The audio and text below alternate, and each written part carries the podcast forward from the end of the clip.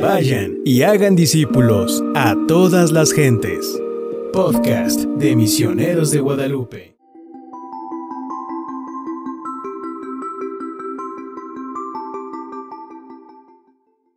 Estamos nuevamente aquí en su programa Misión Ser Santos, donde iremos caminando para conocer la vida de aquellos que nos han antecedido en este, en este caminar, en esta carrera hacia la santidad.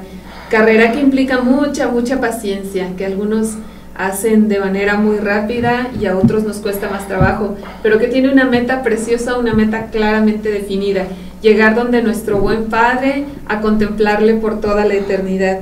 Una carrera que, bueno, pues también Em, no siempre resulta fácil, pero viendo los ejemplos de nuestros hermanos, los santos, tendremos alicientes para, para continuar en ella. Soy su servidora, Rosa María Becerril, misionera laica asociada a Misioneros de Guadalupe, y hoy me acompaña Cintia García.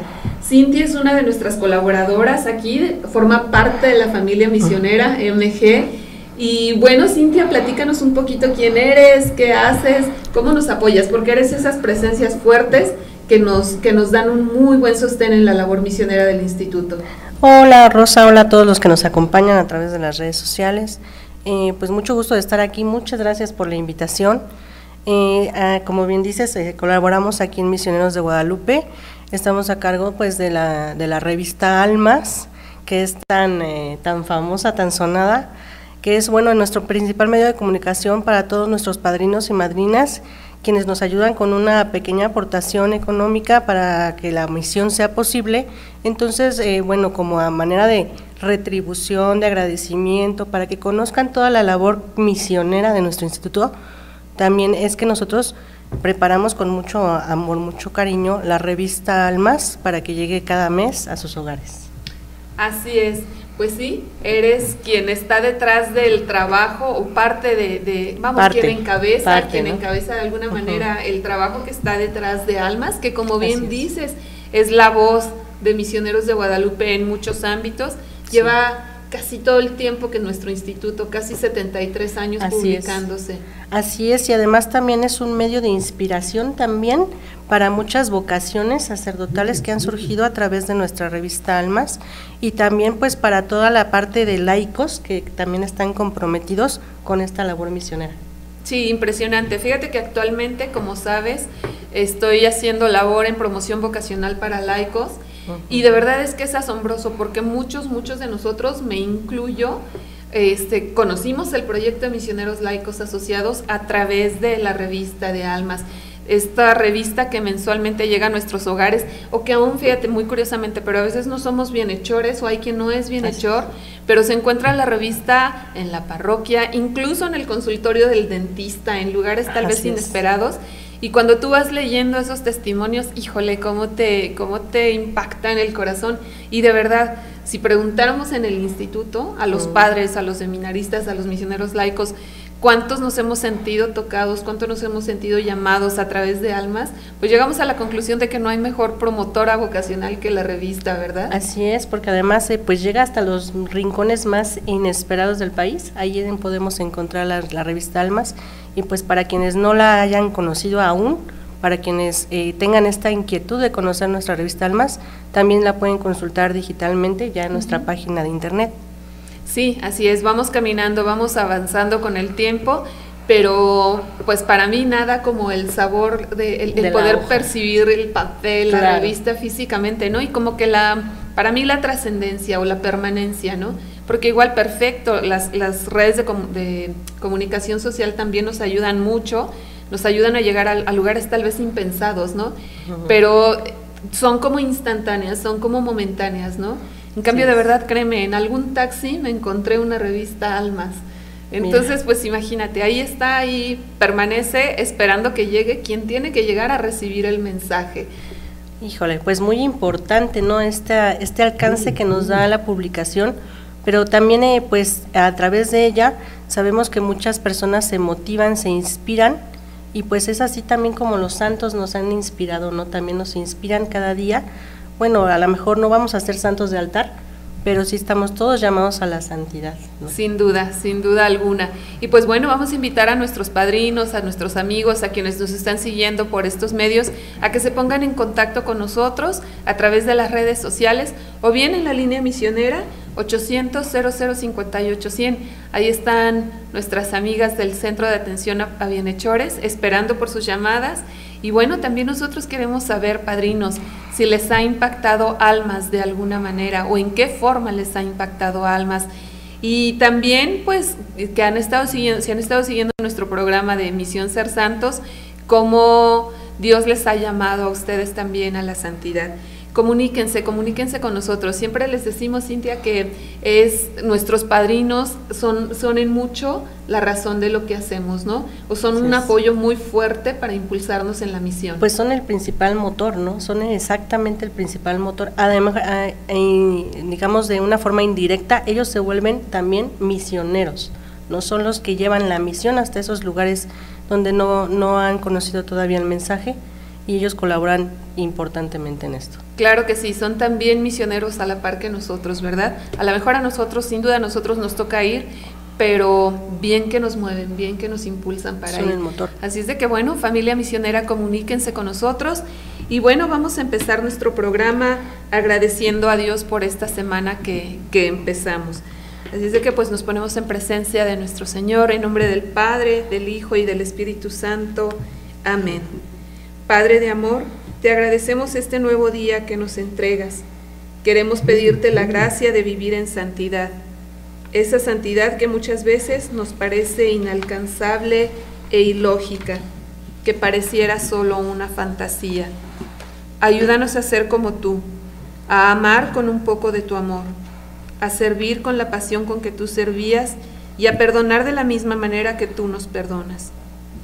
Ayúdanos a ser reflejo tuyo y a dar testimonio de ello con nuestra vida. Permítenos ver en la vida de nuestros hermanos, los santos, que siempre hay manera y tiempo para cambiar y ser mejor, para saber de ti y conocerte más, que podemos alcanzar nuevos horizontes teniéndote como principal motivo, enamorándonos de ti más cada día. No te despegues hoy de nuestro lado y haznos ir a ti cuando sea tu voluntad. Gracias, Señor, porque sabemos que atenderás nuestra súplica. Amén. Bueno, Cintia, pues hoy vamos a hablar de un mexicano. Y esta es la segunda ocasión en que nuestro programa presentamos a un compatriota, a un paisano nuestro. Nuestro personaje de hoy sin duda fue un hombre de fe y de acción. Trabajó bien, bien duro por Dios y por la patria. Y le han llamado por ahí el Gandhi mexicano. ¿Crees que ya sepan nuestros padrinos, quienes nos están siguiendo, a quién nos referimos? Sí, ya lo saben. A ver, pues estamos aquí en, en, línea viendo a ver si alguno de ustedes sabe a quién nos referimos. El Gandhi mexicano, que ciertamente es eh, un personaje eh, muy importante en la historia de nuestro país. Sí, sin duda. Fue, ha sido fuente de inspiración para muchos de nosotros, para ojalá fuera inspiración también para un grupo de profesionistas del que ya hablaremos más adelante. Pero bueno, antes de referirnos a nuestro personaje de hoy, vamos a recordar algunas festividades que tenemos en estos días. Vamos a celebrar muy pronto a San Camilo de Lelis, un sacerdote italiano, eh, fundador de la Orden de los Camilos. Esta orden es hospitalaria y acoge también a algunos enfermos. Qué importante nos sintía la labor con los enfermos. Así es, muchas congregaciones, muchas, eh, mm, digamos, eh, organizaciones religiosas, pues se dedican a la atención a los enfermos y es una labor, pues, que también es eh, muy importante, no nada más la atiende el gobierno, digamos, o los estados, sino también la iglesia, pues porque somos iglesias, somos comprometidos también con el cuidado de los enfermos. Sí, fíjate que en la experiencia, en la misión de Kenia, viendo la realidad del país, créeme, o sea, si no fuera por las iglesias, principalmente por la iglesia católica, sin duda, pero también por otras confesiones de fe, si no fuera por las iglesias, créeme, en educación y en salud, Kenia no alcanzaría a, pues, a subsanar esas necesidades, ¿no? Queda pendiente mucho, mucho por hacer en esas materias, pero de verdad es que la presencia de las iglesias, de los misioneros, es muy fuerte también en esta área de la salud. Y mira, San Camilo, fundador de, de una orden en la que se atendía también a enfermos. Por ahí tenemos también en estos días a San Buenaventura, doctor de la iglesia. Así es, un doctor muy importante de la iglesia, ¿verdad? También. Sí, sin duda, mucha inspiración. Una advocación de María que es muy querida aquí en México, Nuestra Señora del Carmen. Ay, sí, felicidades a todas las carmelitas, ¿verdad? Que, eh, bueno, eh, tienen este nombre y además eh, se le festeja también a Santa María Magdalena en estos días. ¿Quién fue Magdalena? ¿Quién fue Magdalena? La primera mujer, fíjate, mujer Mujer. Y la primera en recibir el anuncio del resucitado. Por ahí, si no me equivoco, fue San Juan Pablo II quien decía que es la apóstol de los apóstoles, porque ella llevó el anuncio del resucitado. Así es, la primera que recibió ese nombre, este, María, ¿no me reconoces? Y Jesús eh, se expresa hacia ella, ¿no? Siendo la primera persona que lo ve después de haberse haber resucitado. Sí, sí, sí, sí, imagínate cómo Dios también, bueno, Dios a través de su Hijo Jesucristo en ese momento para mí le da como un, impulso, un, digamos eh, popularmente, ¿no? Un espaldarazo muy fuerte a la presencia de la mujer en la iglesia, ¿no?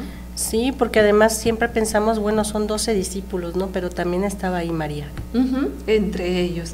Por ahí vamos a celebrar también a San Charbel, un monje cristiano, maronita, Recordemos que hay otros ritos, no solo el católico, ¿verdad? Y él fue monje maronita, muy querido por el pueblo.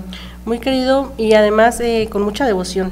No sé si vemos en todas las iglesias, en todos los templos, la imagen de San Charbel llena de listoncitos, ¿no? Porque son los eh, milagros que a través de, él se eh, intercede para que Dios los cumpla, ¿no? Así es. San Charbel muy querido entre la comunidad libanesa que hay en nuestro país. Pues bueno, nuestro personaje de hoy, ¿quién es? Híjole, ya lo adivinaron. Si no lo han adivinado, bueno, pues eh, les decimos, es el Beato Anacleto González Flores. Sí, así es. Un abogado, un joven abogado que nos dejó un gran testimonio, sobre todo por su coherencia de vida, ¿no? Qué importante que lo que pensamos, lo que decimos y lo que hacemos vaya siempre en sintonía, ¿no? Así es, desde muy joven todo tuvo esta coherencia, esta, este raciocinio, esta madurez que difícilmente a veces se logra obtener, pero él ya la tenía desde muy, muy joven.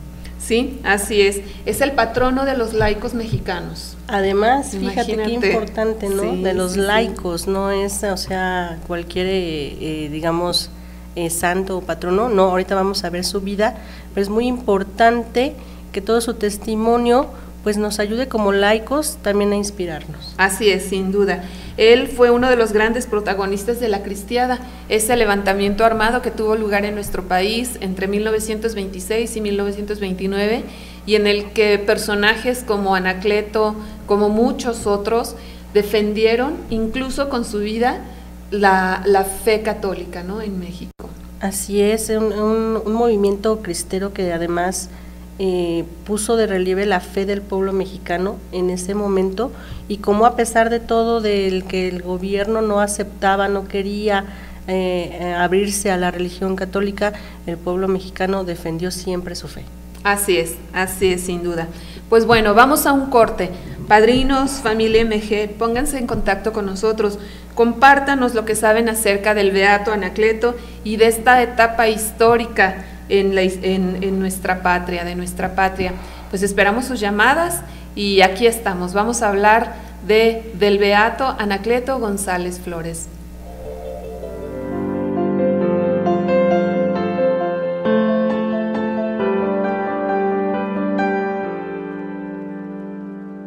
Padrinos, amigos, familia misionera, pues estamos de vuelta en este programa, Misión Ser Santos. Hoy, como les decíamos, vamos a conocer la vida del beato Anacleto González Flores, mexicano, abogado, joven, joven muy inteligente, muy dedicado, tanto en lo profesional como en, en su labor de apostolado. Pero antes de ir a conocerle un poco más, bueno, pues vamos a dar algunos saludos a quienes nos están siguiendo. Por ahí está Andrea Chávez, que nos ve desde Tenancingo, Andrea es parte de nuestra familia misionera desde hace mucho tiempo. Pues Andrea, un abrazo para ti y para toda la familia. Está Adriana, Rosa Adriana. Ella es una misionera laica. Misionera laica. ¿Desde dónde? Desde Está ahorita en la misión en Guatemala. Así es. Ella estuvo en la misión en Kenia regresó a la patria un tiempo y ahorita está en Guatemala. Así es de que Adri, te mandamos un abrazo. Muchos saludos. Muchos saludos a la comunidad misionera de, de, Guatemala. Sabes que en Guatemala la presencia de misioneros de Guadalupe es solo a través de los misioneros laicos. Así es, no tenemos allá, eh, digamos, presencia de sacerdotes, misioneros de Guadalupe, pero toda la atención que se brinda de parte del instituto es a través de los misioneros laicos asociados y de tan importante labor que hacen allá ayudando también a pues a toda la parte de evangelización y también en todo lo que pueden allá. Tienen mucha, mucha presencia. Llegaron, si no me equivoco, en 1987 allá a, este, a Guatemala. Y ahorita están eh, apoyando mucho en la formación de líderes y agentes misioneros y también en las obras misionales pontificias, atendiendo a los niños, a la infancia misionera con mucha, mucha y gran importante, y importante presencia allá en Guatemala. Saludos a todos los misioneros laicos de allá. Un saludo, Adi, a ti y a toda la comunidad. Y también está Eli Omondi. Eli es uno de nuestros cristianos en Kibera, en la misión de Kenia. Así es de que, así muy, muy breve. Eli, how are you doing? Um, Upokeku kumbatiana cubana, salimie wakristu wetu wahapa. Es un saludo para él. Sí, dinos, porque nosotros no sabemos. es un saludo para él, le digo que le mandamos un abrazo muy, muy fuerte y que por favor salude mucho a nuestros cristianos de allá. En Kenia, pues el idioma oficial es el inglés, es el idioma de los trámites, ¿no? De la vida pública, digamos. Gracias. Pero hay un idioma nacional, el, el swahili, y además cada uno de los 46 grupos étnicos tiene su propia lengua. Entonces el misionero tiene que entrarle un poquito con los idiomas. Es el reto del misionero, ¿verdad? pues el poder eh, dirigirse a estas comunidades, el tener que inculturar además y el tener que aprender pues los idiomas, los regionalismos, todo, ¿no? Sí. Todo lo que implica la misión. Sí, así es. Pero bueno, padrinos, también ustedes son misioneros y gracias por apoyarnos. Pues entremos en materia. Claro que sí. Entremos en materia. Eh, José Anacleto González Flores es un santo, bueno, beato todavía, está en proceso de canonización.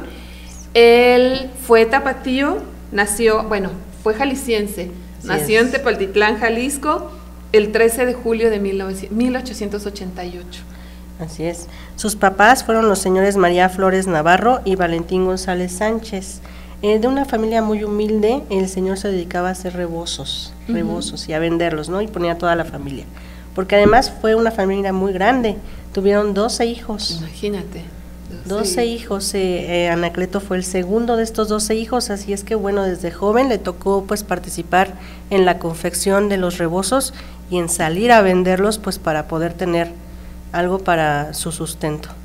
Sí, no fue, no le tocó una infancia fácil, su infancia estuvo muy, muy marcada por la rigidez de su padre, eh, pues sí, un tanto violento, el señor Valentín González, pero también se, fue, se vio compensada por el cariño, el apapacho materno, ¿no? Yo creo que en estas familias tradicionales de antes, en el que papá era sumamente estricto, incluso violento, pero mamá compensaba, ¿no? Así es, mamá compensaba y mamá dirigía y mamá guiaba y mamá encauzaba esa inquietud de los jóvenes hacia la mejor, en este caso, como en el caso de Anacleto, hacia los estudios. Así es.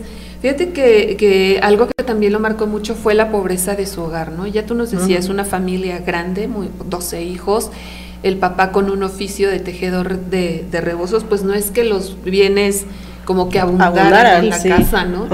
La pobreza también lo marca mucho, pero algo que también es, es fundamental en la vida de Anacleto es que desde muy chico, desde muy pequeño, la religión católica estuvo muy presente en su hogar. Sus padres lo impulsaban mucho en ese sentido. De hecho, un dato que llama la atención es que tal vez conforme a la usanza de aquel tiempo, Anacleto fue bautizado al día siguiente de su nacimiento. Así es, pues sí, se, usaba mucho en esa época que por aquí nacía el, eh, hijo y había que irlo a bautizar, en el caso de que los papás fueran católicos, y bueno, pues sí eran muy católicos, fueron a bautizarlo inmediatamente al día siguiente Y bueno, también se cuenta, se dice que pues él encontró en un basurero, fíjate, en un basurero, un libro de San Francisco de Asís, de la vida de San Francisco de Asís, y eso lo movió, lo inspiró.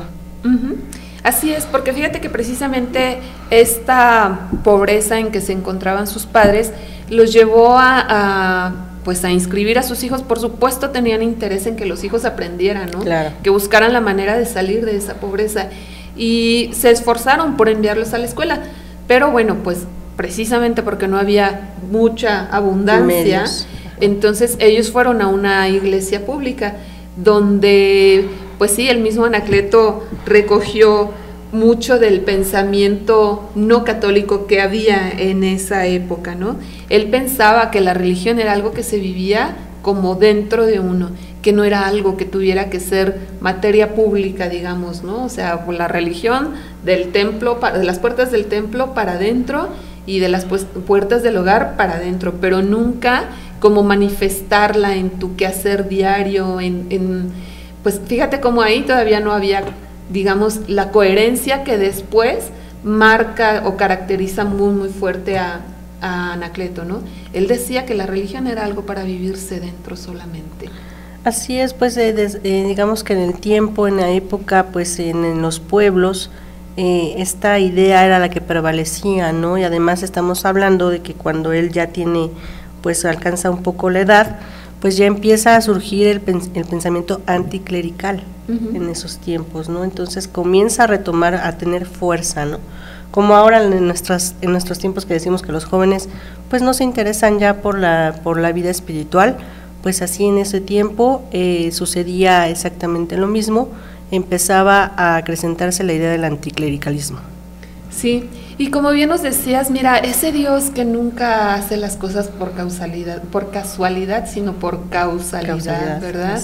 Como nos decías que este, este personaje, nuestro personaje de hoy, encuentra entre la basura un, folleto de los franciscanos que llama poderosamente su atención y que marca un cambio en la vida de Anacleto. Así es, también otro, otro biógrafo nos relata que también eh, estuvieron por ahí involucrados los estudios filosóficos sobre el cristianismo de Augusto Nicolás, que también fue una obra que llegó a la vida de Anacleto a cambiarlo y a revolucionar su vida. Sí. Sí, todo esto marca la vida de, Anacleto, marca un cambio en la vida de Anacleto. Y este cambio es tan, tan fuerte que un sacerdote que era muy amigo de su familia, don Narciso Cuellar, viendo el cambio que se estaba efectuando en Anacleto, pero también la capacidad que el muchachito por aquel entonces tenía, le propone cursar el bachillerato en el seminario de San Juan de los Lagos. Y el padre no se compromete solo a ayudarle a entrar, sino incluso a sostener sus estudios. Sí, porque le ven tanta madera, le ven tanta, eh, tantas ganas de aprender, de estudiar, que bueno, incluso deciden, eh, pues de alguna forma, como decimos ahora, becarlo, ¿no? Eh, para que pudiera realizar sus estudios. Pero además es muy importante que también este llamado, esta, esta vocación a querer seguir eh, preparándose y estudiar, llega también a través de un misionero. De los misioneros que llegan a su parroquia y él escucha la oratoria de los misioneros y se enamora de esa oratoria y quiere seguir estudiando, ¿no? Entonces, a través de esta acción que escucha, se inspira y decide entrar al seminario, como decíamos, al seminario de San Juan de los Lagos, por ahí de 1908 entró. Sí, ciertamente ingresa al seminario de San Juan de los Lagos, se dedica a fondo a sus estudios y tenía tal capacidad que muy muy pronto se ve en, la posibilidad de sustituir a algún maestro cuando faltaba, ¿no? Y esto le genera, ya sabes, ¿no? Como entre estudiantes, pues siempre el apodo, el mote, ¿no? Así es. Y en este tiempo es cuando, cuando él, bueno, cuando le imponen el mote, que después lo acompaña por el resto de su vida, Maestro Cleto, ¿no? Nuestro, nuestro pueblo. El Maestro Cleto. Y todo fue porque dicen que a, los tres meses de haber ingresado al seminario, pues él ya hablaba en latín. Con los maestros, entonces dicen, no, pues este también es el maestro. Ajá, ajá, coloquialmente, maestro Cleto. Y fue un, sobrenombre que le acompaña hasta su muerte. Hasta su muerte. Hasta su muerte, definitivamente. Pero fíjate que además otra de las características de, de Anacleto González, González Flores era su honestidad, su coherencia, su congruencia de vida, ¿no? Y entonces él muy pronto se da cuenta que el sacerdocio no es la llamada que Dios tiene para él y lo plantea así de firme con sus, con sus maestros, ¿no?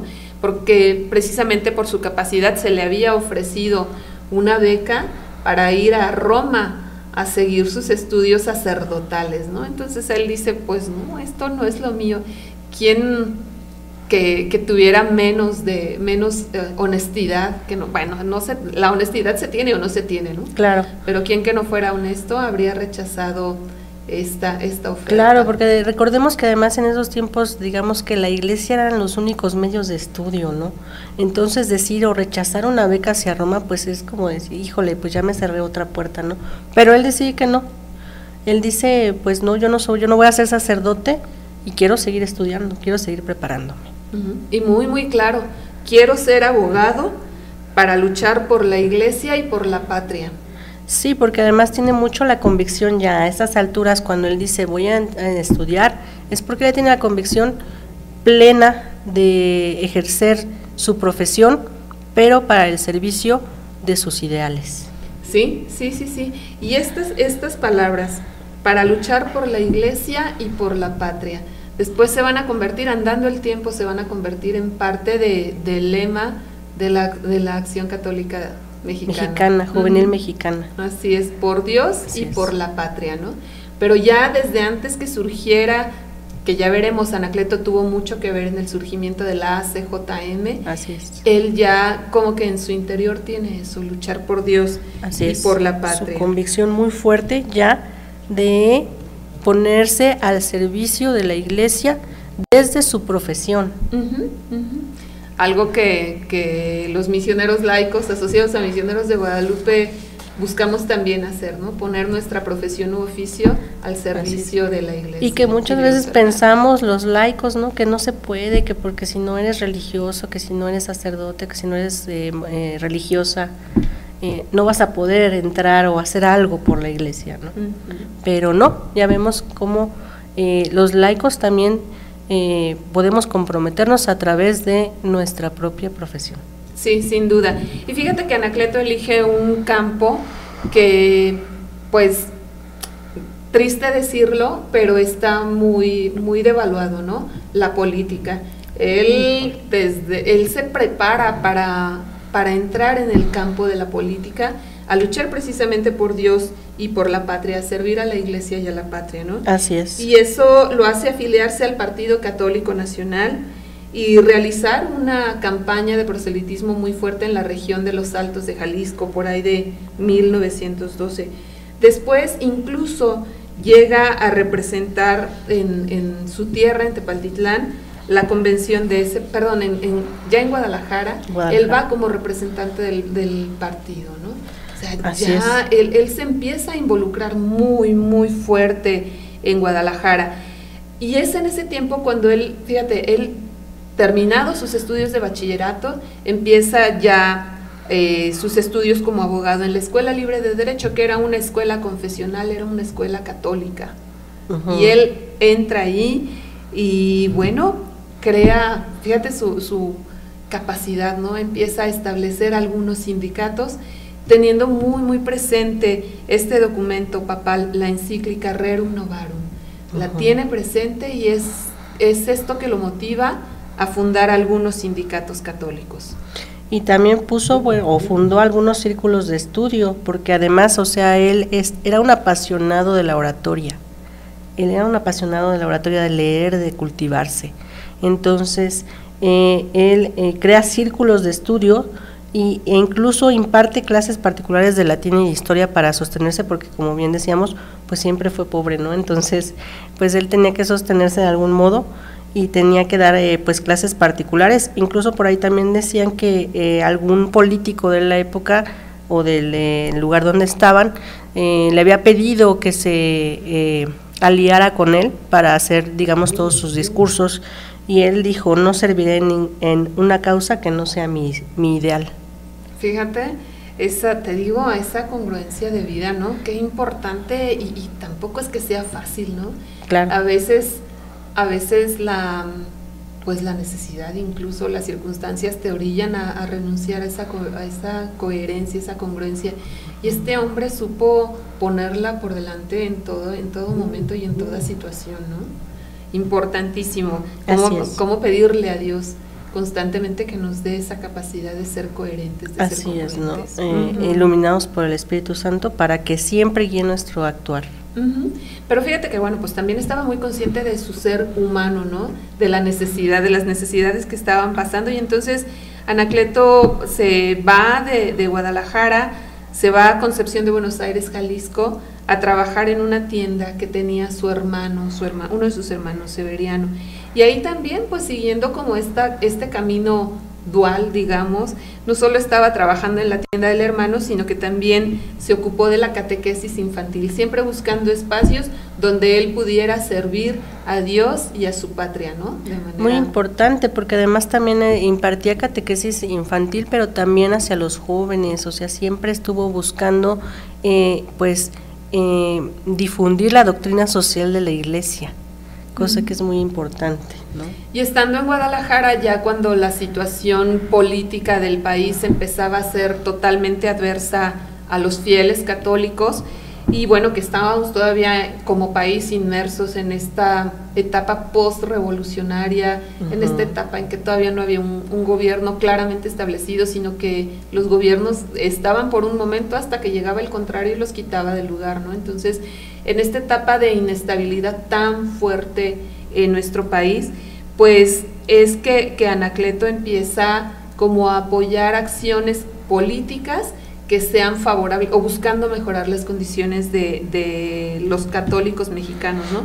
Y es en esta etapa también cuando eh, apoya la fundación de, la Asociación Católica de la Juventud Mexicana a, través de este gran personaje que fue Luis Beltrán y Mendoza.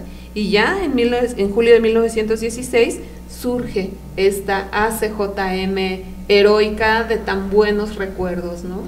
Así es, lo que es la Asociación Católica de la Juventud Mexicana, surge en esos entonces, como bien decías, con Luis Beltrán, pero es miembro fundador de este grupo, pues Anacleto, ¿no? También está ahí ya eh, manifestando sus, ideologías, defendiendo los derechos no solo de la, eh, del catolicismo en general, sino también de los derechos de los trabajadores, eh, de los derechos de la, de la gente marginada, y es por esto que se alía, digamos, a este importante grupo en ese entonces, que fue la, acción, la Asociación Católica Juvenil. Sí, así es la ACJM, te decía yo, de, de, buenos recuerdos y de heroica memoria, ¿no? Así es. Y fíjate, siguiendo con su vida, digamos ya en, en lo personal, es también en esta etapa cuando él entra en noviazgo Así con quien es. había de ser su, habría de ser su esposa, ¿no? María Concepción Guerrero Figueroa. Así es. Fíjate como el hombre, ¿no? También, el, el ser infinitamente humano y enamorado, ¿no? Duran cuatro años de noviazgo y en esos cuatro años, todos los días, todos los días le escribió una carta a Concha, como él la llamaba. Así es, a su, ahora sí que su, su amor de toda la vida fue Concha, pero Concha también era una joven, eh, digamos, eh, de la época, pero sí tenía una familia más o menos acomodada en ese tiempo. Entonces Concha, pues como que le costó un poquito de trabajo, ya veremos, ¿no? Acoplarse un poquito a los ideales de nuestro buen Anacleto, ¿no? Sí, y andando el tiempo, ahí por mediados de 1918, este, Anacleto, Anacleto se da cuenta que la situación en, en, el país sigue siendo adversa a los católicos. Surge una disposición legal emitida por el gobierno del estado de Jalisco en el que se, se restringió la profesión de fe católica. Y entonces Anacleto toma una acción o empieza a generar una acción muy, muy fuerte de resistencia pacífica, digamos un boicot. Y entonces mueve a los católicos de la zona, primero para que salgan lo menos posible de casa, fíjate, salir lo menos posible de casa, consumir lo menos posible, o sea, comprar lo menos posible y manifestar su duelo por la situación que se vivía poniendo moños negros en su casa, en las puertas de su casa. Y entonces, fíjate el impacto que genera esta acción, o sea, y, digo, también la, la capacidad del hombre para mover a la comunidad, que es tal el impacto que, que se obtiene con esta acción que el gobierno da marcha atrás a la disposición. Así es un boicot económico, social muy importante y sobre todo pacifista. Sobre todo esto, ¿no? Nada a través de la violencia. La violencia solo genera violencia. Así es. Así es. Y decía por ahí Gandhi, ¿no? El inspirador, tal vez inspirador de, de Anacleto, o al menos en sus acciones, ¿no? Por, por eso decíamos que se le conoce como el Gandhi mexicano. Él decía ojo por ojo y el mundo se va a quedar ciego.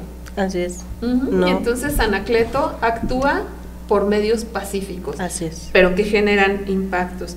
Y bueno, en esta época también Anacleto finalmente obtiene su título como abogado y ahí te va otro revés. Como había estudiado en una escuela católica, las autoridades deciden que su título no es válido. Híjole. Y la tenacidad, la perseverancia del hombre lo lleva a volver a cursar sus estudios y obtiene el título de abogado. O sea, él, tenía los conocimientos, pero necesitaba también como el, el, reconocimiento, de claro. estudios y lo lleva a estudiar nuevamente para obtener un título que tuviese validez. Imagínate qué fuerte, ¿no? Y no se detiene ante la adversidad. Así es. En 1922 se nos casa con Concha, se nos casa con Concha, pero bueno, pues bien nos decías, Concha tenía otros ideales y ella tal vez esperaba que al ser esposa de un abogado tuviera muchos recursos económicos. Pues estuviera una vida acomodada, ¿no? Y pues realmente eh, Anacleto pues eh, decía, pues voy a vivir como, como podamos, ¿no? Casi, casi. Y pues eh, no tuvieron el, el, estilo de vida que ella hubiera querido, pero no a pesar de todo eso, tampoco hubo ni violencia en la familia, ni peleas, o sea, siempre él se mantuvo cauto, pacífico, coherente. sí, sí, sí, sí. Eh, dicen, dicen quienes lo conocieron que cuando había un reproche por parte de Concha en el sentido, porque fíjate, Anacleto pues buscaba ayudar a la gente y muchas veces era que los ayudaba gratis, cuando no incluso ponía de su bolsa para solventar algunos trámites, ¿no? Y a los reproches de Concha siempre respondía con palabras que expresaban cariño y tolerancia. Ay, ese Anacleto, que Dios nos dé su muchas de sus cualidades. Así es, que nos inspire a llevar ese camino de, de, santidad. Bueno, todavía no es santo, pero que nos, nos inspire a ser como Él. Ok, pues bueno, vamos a dejarle por el momento hasta aquí, vamos a otro corte. Padrinos, pónganse en contacto con nosotros, queremos escuchar sus comentarios. ¿Qué saben de Anacleto, del beato Anacleto González Flores, del maestro Cleto? ¿Qué saben de la guerra cristera que afectó a nuestro país entre 1926 y 1929. ¿Cómo creen que ha servido, que fue fundamento también para la fe católica del pueblo mexicano? Pónganse en contacto con nosotros, vamos a un corte y seguimos con el programa.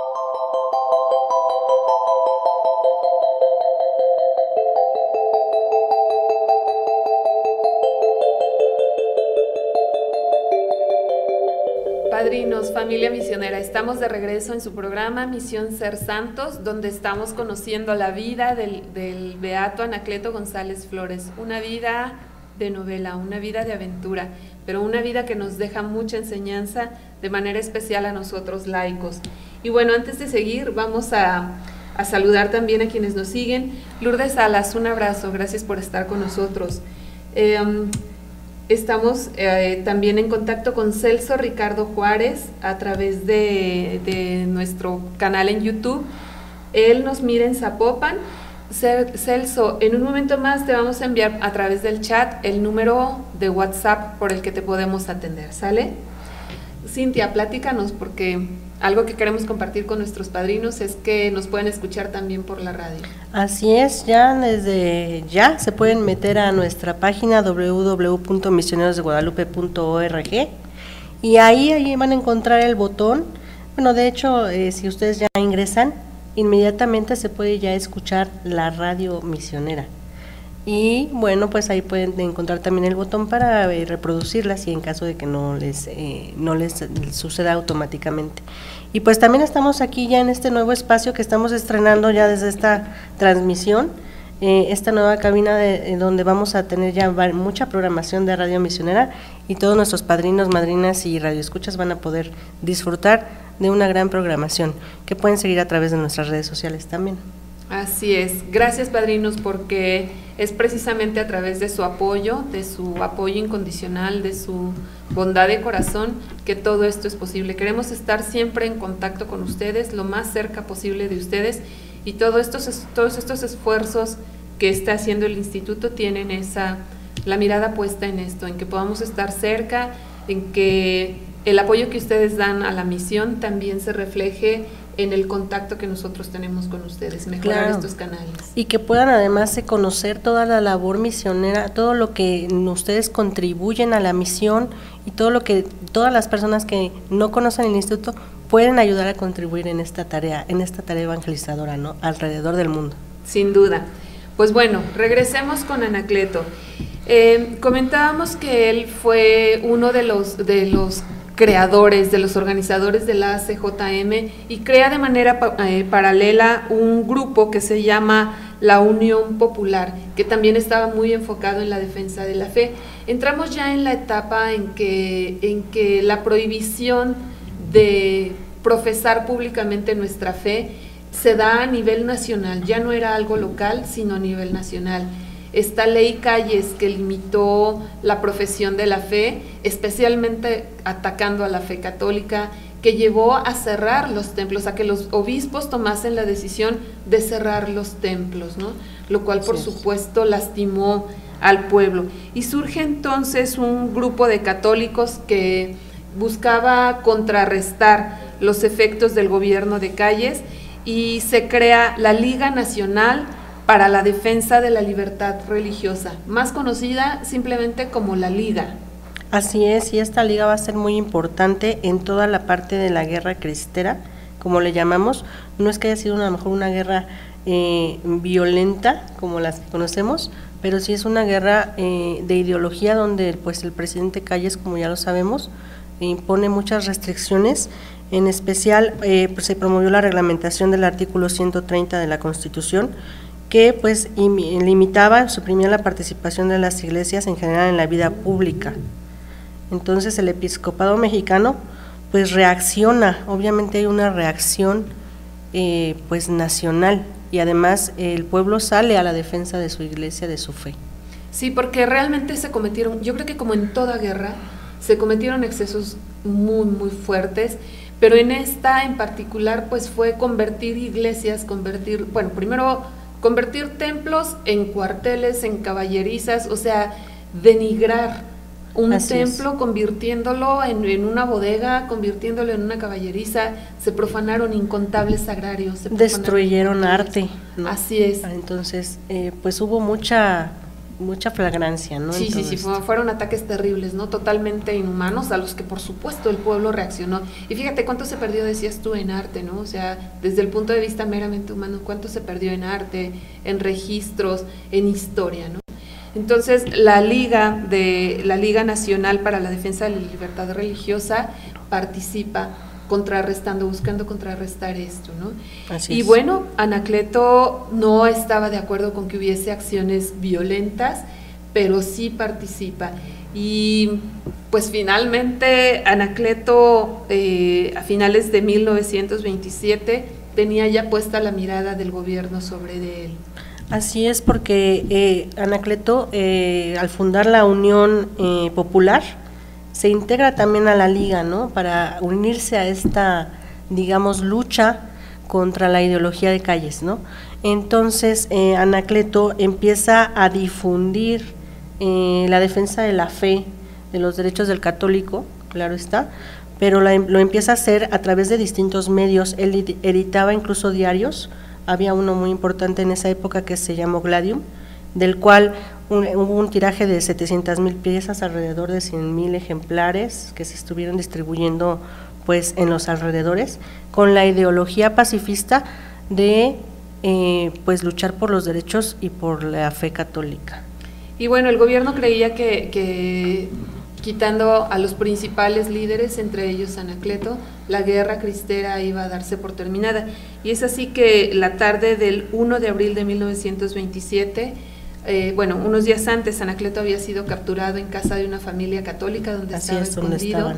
Y el 1 de abril de 1927 fingen o pretenden un juicio sumario y finalmente ejecutan a Anacleto González Flores con una herida por bayoneta, pero después de haberlo torturado muy cruelmente, ¿no? Creo que la, guerra cristera también tuvo eso, desafortunadamente, mucha, mucha, mucha crueldad. Desafortunadamente, en lugar de acallar las voces católicas, lo que hacen es eh, precisamente exaltarlas al crear a los mártires cristeros, ¿no?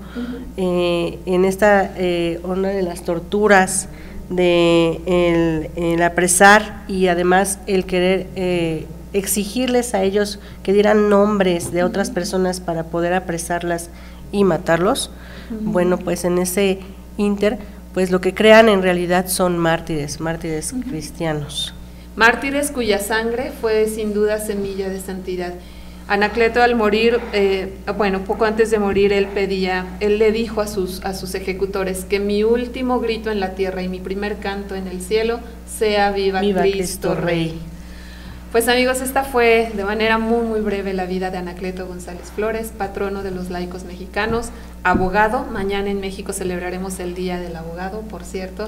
Así, es de que a los colegas muchas felicidades y que ojalá podamos tener en Anacleto un modelo de honestidad, de congruencia, de coherencia, de, servir realmente a Dios y a nuestra patria. Y pues vamos a concluir con una oración al Beato. Este, Cintia, si nos haces favor. Claro que sí. Vamos a hacer nuestra oración en el nombre del Padre, del Hijo, del Espíritu Santo. Amén. Decimos, Señor Dios, que en el Beato Anacleto nos has dejado el ejemplo de un joven laico, entregado sin reserva a tu amor, fiel al cumplimiento de sus deberes como cristiano y como ciudadano, concédenos que su testimonio de vida nos recuerde que el camino de la santidad es un martirio vivificante que solo es posible gracias a la fuerza que tú nos das y que nuestro último grito en la tierra y el primero en el cielo sea, viva Cristo Rey. Amén. Pues llegamos al término de nuestro programa. Concluimos diciendo que Anacleto González Flores, el patrono de los laicos mexicanos, es un claro ejemplo, Cintia, de cómo debe ser el laico. Testigo del amor de Dios dentro y fuera de la iglesia. El laico comprometido no es aquel que solamente sirve dentro de la iglesia. Nuestra labor principal como laicos es transformar el mundo desde el mundo mismo, a través de nuestra profesión, de nuestro oficio, de nuestro día a día. Anacleto fue un dedicado apóstol y un incansable misionero que supo actuar por Dios y por la patria, que supo no disociar su fe católica de sus deberes como ciudadano.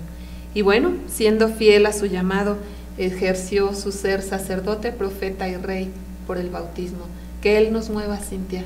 Que Él nos mueva, que nos inspire, que nos guíe, porque además también tuvo una importante vida interior, la oración diaria, el asistir a la misa diaria. Tuvo una importante espiritualidad, que así sea la de nosotros también. Que así sea. Y bueno, Cintia, muchas gracias por acompañarnos. Espero que nos volvamos a ver en algún programa. Muchas gracias también por la invitación y muchas gracias a todos los padrinos madrinas que nos están escuchando. Ahora ya conocen, cuando vean la revista Almas ya van a tener una carita conocida, la de Cintia, que está también detrás de la revista Almas. Padrinos, madrinas, familia MG, nos vemos en el próximo programa de Misión Ser Santos. Hasta luego. Hasta luego.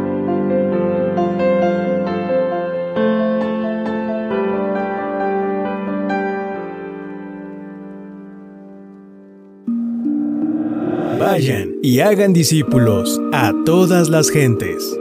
Podcast de Misioneros de Guadalupe.